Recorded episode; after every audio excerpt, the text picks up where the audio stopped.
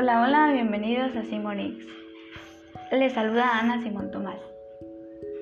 En este episodio hablaré acerca de la historia del derecho laboral en Guatemala durante la época revolucionaria. Espero sea de.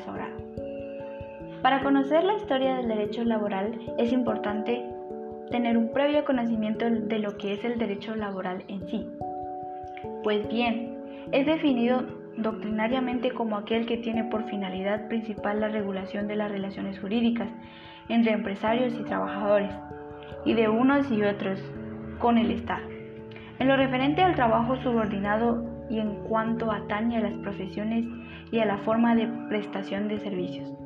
forma de prestación de los servicios y también con lo relativo a las consecuencias jurídicas mediatas o inmediatas de la actividad laboral.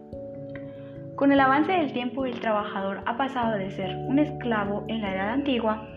a un siervo en la edad media, hasta transformarse en un sujeto con derechos y libertades en la actualidad. La legislación laboral ha venido a regular condiciones mínimas necesarias para una estabilidad social. El derecho laboral cobra auge en la revolución industrial, la que dio origen a explotaciones laborales oprobiosas, casi comparables con la esclavitud. En esa época se profundizaron los abusos patronales sobre los trabajadores, que no se habían sufrido tanto durante los siglos anteriores. Estas condiciones laborales abusivas dieron origen en forma esporádica y espontánea a muchas protestas y manifestaciones por parte de la clase proletaria exigiendo al Estado una regulación más justa sobre las normas laborales. En Guatemala las normas laborales tuvieron un proceso evolutivo propio. Uno de los hitos más remotos se desarrollaron dentro de la época colonial con las leyes de Indias, que fueron un claro intento de la corona española de limitar los abusos que sus súbditos cometían en contra de los indígenas. La evolución continúa en la época de la independencia, con el movimiento legislador promovido por la reforma liberal, comprendido el tema laboral dentro del Código Civil 1877. En el apartado de los contratos también puede tomarse en cuenta el reglamento de jornaleros, que intentó regular algunos temas laborales que después evolucionaron en otras leyes posteriores. En 1926 nace el decreto número 1434, Ley del Trabajo, la cual es un antecedente más serio de lo que ahora se conoce como el Código de Trabajo, por haber incluido instituciones como el contrato individual de trabajo, el salario, la jornada de trabajo, el descanso semanal y el trabajo de la mujer, entre otras. Además, se había creado en 1925 el Departamento Nacional de Trabajo, que era institución encargada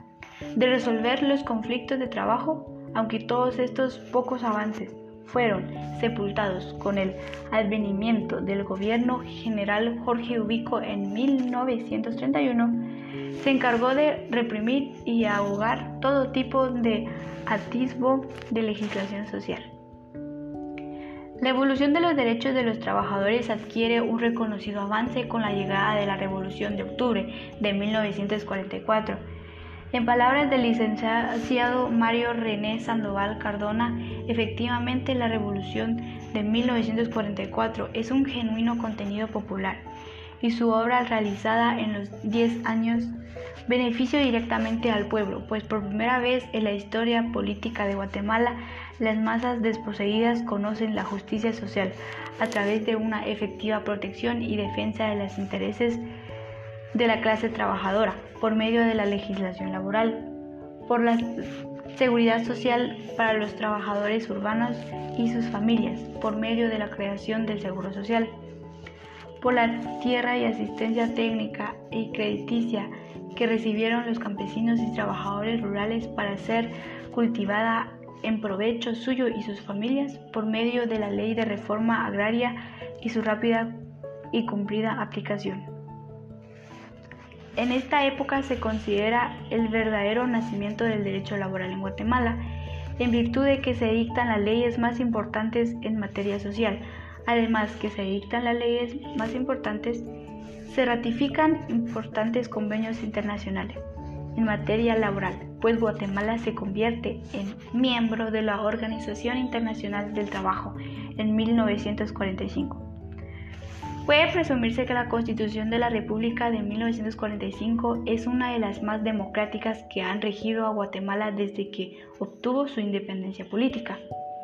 En esta constitución se contempló el trabajo como un derecho del individuo y una obligación social, además de asegurar las condiciones económicas necesarias a una existencia digna del trabajador. La nulidad de las estipulaciones que impliquen renuncia o disminución de los derechos reconocidos a favor del trabajador y muchas otras garantías que persisten en la actualidad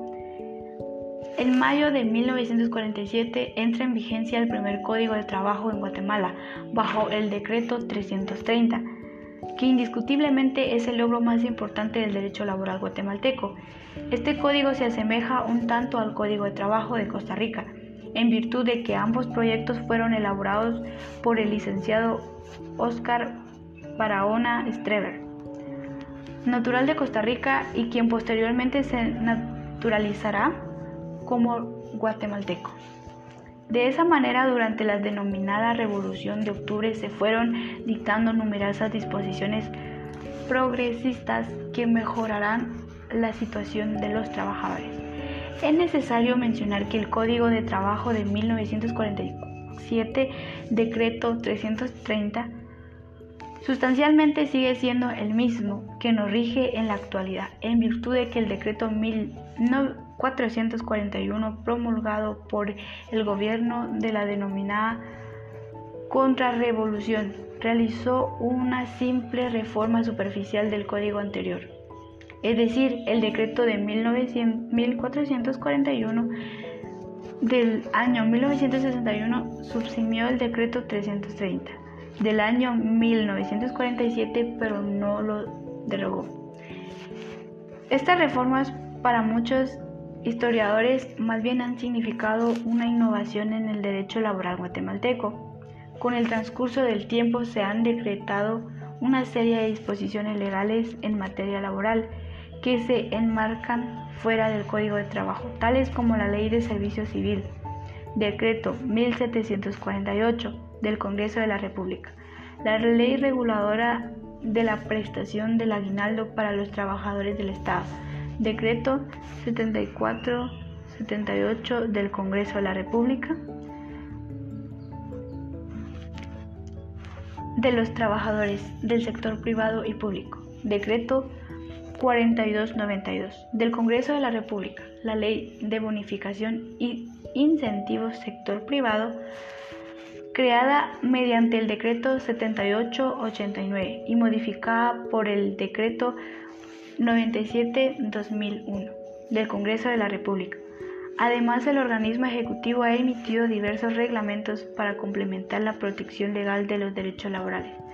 Uno de los últimos acontecimientos importantes en la legislación laboral es la reforma del año 1992 bajo el decreto 6492 del Congreso de la República,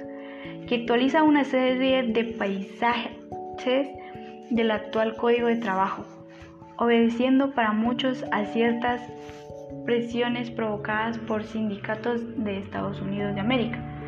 a través de la amenaza de suprimir a Guatemala de los beneficios aduanarios del Sistema General de Preferencias. Esta reforma principalmente se enmarcó en actualizar temas como sancionar la discriminación del trabajo, ampliar los permisos y licencias de trabajo, ampliar la protección a la maternidad, brindar mayores, facilidades para el registro de sindicatos, fomentar la libertad positiva de sindicalización, además de reformar el procedimiento para conflictos colectivos, integrado el Tribunal de Conciliación en forma permanente. Se puede apreciar que esta reforma se derivó de una presión externa para pertenecer a un sistema de cooperación comercial internacional, como lo fue el Sistema General de Preferencias, el cual tiene cierta similitud a lo que hoy se conoce como el Tratado de Libre Comercio Centroamérica, Estados Unidos, República Dominicana. por sus siglas en inglés. En este orden de las ideas, reforma del Código de Trabajo de 1992